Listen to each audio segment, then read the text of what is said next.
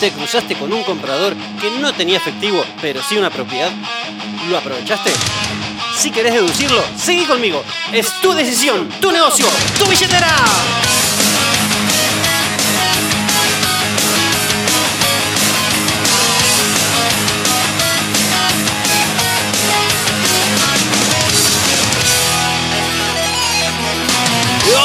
Gente linda, ¿cómo andan? Muy pero muy muy buenos días. Yo soy Gabriel Fabiano, broker de Rimax Centenario y estoy muy pero muy contento de estar acá compartiendo con vos este canal de capacitación. El objetivo de este podcast es darte herramientas para que mejores como agente inmobiliario y consecuentemente ganes más dinero. Porque tu progreso como agente es directamente proporcional al progreso de tus ingresos. Y como siempre, y antes de empezar, te pido dos grandes favores. Uno es que si vos conoces a alguien que quiere crecer profesionalmente y económicamente, que esté buscando un cambio y que esté evaluando sumarse al mundo de los bienes raíces, decirle que me escriba, porque nos estamos reuniendo esas especiales personas que son los emprendedores con hambre de gloria para romper todo el mercado. Y lo segundo, si sos amigo de algún inmobiliario que creas que este podcast de hoy le puede aportar algo de valor, por favor compartíselo. Y empecemos de lleno en el tema en cuestión, que es compradores que tienen que vender. ¿Y qué serían estos compradores que tienen que vender? Básicamente, personas que nos contactan por nuestras captaciones con intenciones de comprarlas, pero, pero, pero, pero, pero, que no disponen del efectivo, sino que tienen que vender una propiedad para contar con el dinero, ¿no? O te pueden ofrecer esa propiedad como parte de pago, o sea, una permuta. Por ejemplo, una típica, ¿no? Quiero comprar ese tres ambientes que tenés en venta y para hacerlo cuento con una parte del dinero en efectivo, pero tengo que además vender mis dos ambientes. Esa es así como un clásico, ¿no? la persona que se agranda en metros, ¿no? Entonces, cada una de estas personas que llega a nosotros con intenciones de comprar o vender, le dedicamos tiempo para asesorarlos, ¿no? A ver, porque es nuestro trabajo, es nuestra manera de ayudar a las personas. Pero además, porque esto siempre trae nuevas captaciones, porque es también una manera de prospectar. ¿O vos te pensabas que prospectar era solamente hacerle saber a tus compañeros del secundario que ahora sos agente? No, obvio que no. Pensá esto, si tus dos horas diarias de prospección deberían producir, entre otras cosas, el sumar dos personas por semana a tu base, buenísimo que te llegó un cliente por una propiedad que ya tenés. Porque ahí tenés una oportunidad de generar un lead, tal vez un futuro fan, está ahí al alcance de una llamada. Y dije al alcance de una llamada, no al alcance de un mensajito. Porque la llamada impacta mucho más que un mensaje. Porque hay feedback, hay hay vuelta, se escucha la tonalidad, se siente la persona, te sienten a vos. O sea, hay una mejor comunicación y un mejor impacto. Y esa es la primera impresión que el cliente va a recibir de nosotros. O sea, es donde va a empezar la negociación. La pucha, mirá si vale la pena hacerlo bien. ¡La puta vale la pena estar vivo! Volviendo al tema. ¿Cómo detecto compradores que tienen que vender? Y a ver, obviamente, indagando a cada uno de los interesados en nuestras captaciones. Y aquellos que manifiesten necesidad de vender, simplemente darles el seguimiento adecuado, o sea, como cualquier captación en proceso. Supongamos que recibimos una consulta por una propiedad, ¿no? Y esta persona nos manifiesta que tiene que vender. A ver, yo no lo trataría como un potencial vendedor ni apuntaría ahí mismo a intentar captar la propiedad, sino que yo empezaría tratándolos como compradores porque seguramente así es como se sienten. Y luego, desde ese punto de partida, recién ahí apuntaría a darles un asesoramiento más integral, ayudándolos en todo su proyecto de vender y comprar. O sea, apuntaría a convertirme en su agente inmobiliario de confianza, con quien en un futuro realizarán todas las operaciones inmobiliarias y a quien encima además podrán recomendarnos con todo su entorno, este perfil de clientes son posibles compradores que nos contactan normalmente por propiedades que tenemos en venta, con intenciones de visitarlas, para asesorarse sobre lo que hay en el mercado, o inclusive para comprarlas, en teoría.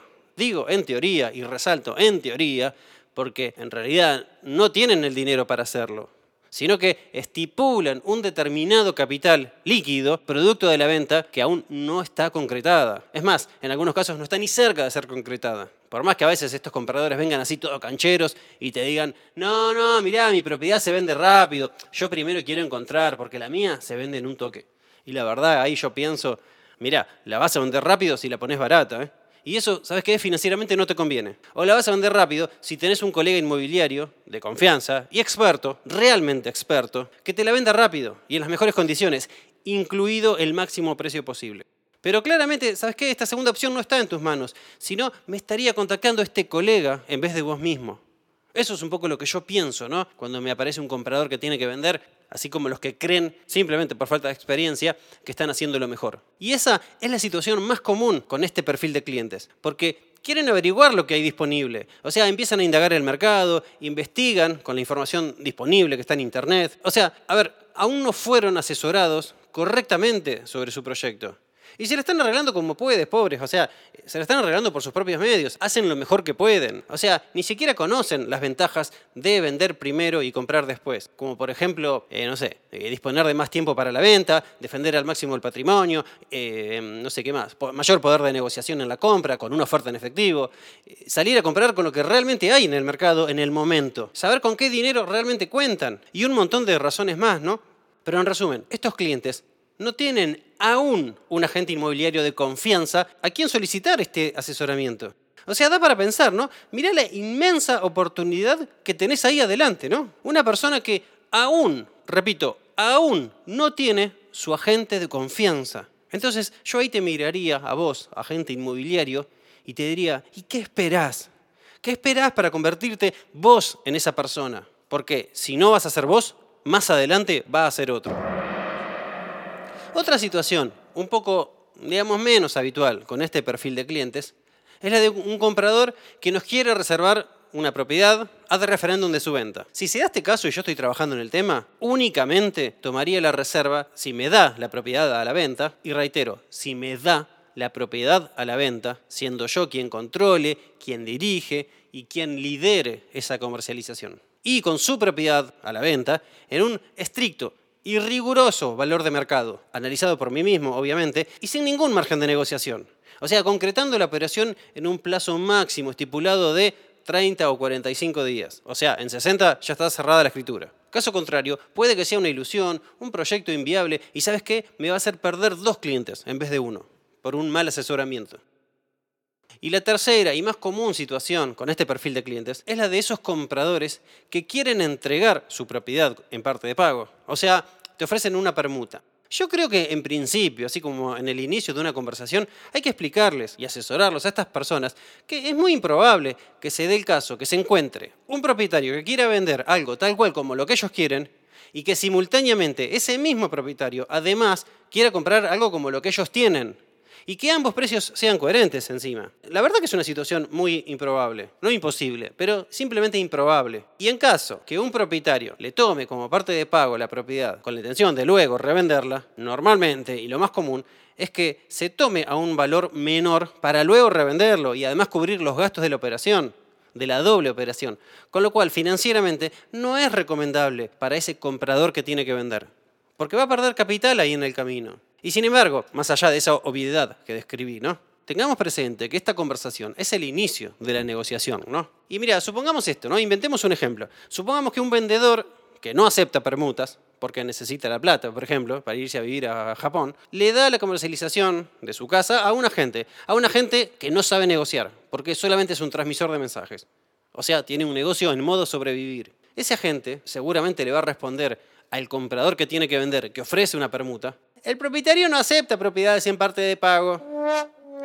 Y sin embargo, a ver, yo diría, señor propietario que tiene que vender, usted que pregunta si el vendedor acepta una propiedad en parte de pago, es decir, usted que quiere comprar esta propiedad pagando una parte con otra propiedad en vez de dinero en efectivo. Sí, claro, dale, lo podemos ver. No hay ningún problema. ¿Por qué no? Digo, ¿no? ¿Por qué no? Yo le invitaría a que venga a ver la propiedad para conocerlo. ¿Y sabes qué? ¡Boom! Ahí tengo una cita de prelisting. Y además, ¿para qué me voy a poner a negociar cuando ni siquiera sé si le puede llegar a interesar de verdad la captación que yo tengo? O sea, mi propia publicación.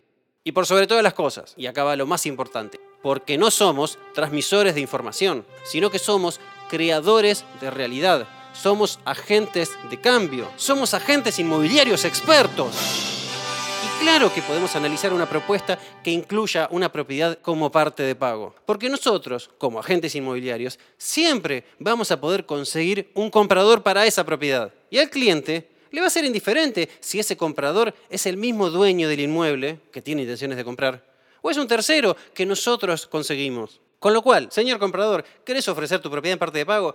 No hay problemas, nosotros como agentes inmobiliarios lo vamos a resolver. Simplemente vamos a tener que conversar y analizar el valor de la propiedad que ofrece junto con las comisiones correspondientes, junto con todas, todas las comisiones correspondientes.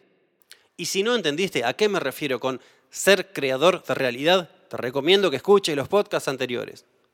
Los compradores que tienen que vender son una importante fuente de captación y aportan un montón, muchísimo, a la expansión de tu base de relaciones. Llévalo a números. Mira, imagínate que tenés un cuatro ambientes en venta, ¿no? O sea, tenés un cliente vendedor, ¿no? Y de ahí te contactan 10 personas para ir a verlo. Tres que tienen que vender un dos ambientes, tres que tienen que vender un tres ambientes y cuatro que compran en efectivo. Entonces, ahora de repente, o sea, teóricamente, pasaste a tener seis captaciones, o sea, los tres dos ambientes y los tres tres ambientes, tenés una venta de cuatro ambientes, tenés tres búsquedas activas y ese tres ambientes tal vez te traiga otros compradores que tienen que vender y te surjan nuevas búsquedas y así tu base se expande constantemente. Por eso una propiedad te trae varias propiedades. O mejor dicho, me corrijo, porque no trabajamos propiedades, trabajamos personas. Entonces, un cliente te trae un montón de clientes más. Una persona, un ser humano, te trae montones de personas, montones de seres humanos más con los cuales podés relacionarte y podés convertirte en su agente inmobiliario de confianza. Por esta razón es que en cada consulta de nuestras captaciones, siempre, siempre, siempre hay que preguntarle al cliente si tiene que vender para comprar. Y cuando nos cuente que sí, necesita vender, bueno, es nuestro momento de asesorar, de ayudar, de crear un vínculo de crear un vínculo con el cliente que se pueda sostener para que él decida en un futuro darnos su propiedad a la venta. Cierro proponiéndote un ejercicio. De acá a fin de año determina cuánto es el porcentaje en tu negocio de compradores que tienen que vender. Vas a ver que te vas a sorprender de los muchos que son. Para consultas, ideas, sugerencias o lo que sea, me podés contactar por cualquiera de los medios que te guste, por mis redes sociales, arroba Gabriel Fabiano Rimax, como te sea más cómodo. Cierro recordándote que lo que hoy tenés es el resultado de lo que fuiste y lo que vas a tener es el resultado de lo que hoy sos. ¿Por qué? Porque los números hablan por vos. Así que a expandir la base, a trabajar con compradores que tienen que vender a aumentar tu cuota de mercado, a aumentar la calidad de tus servicios y a aumentar la cantidad de dinero en tu billetera. ¿Te gustó? Entonces anda por más.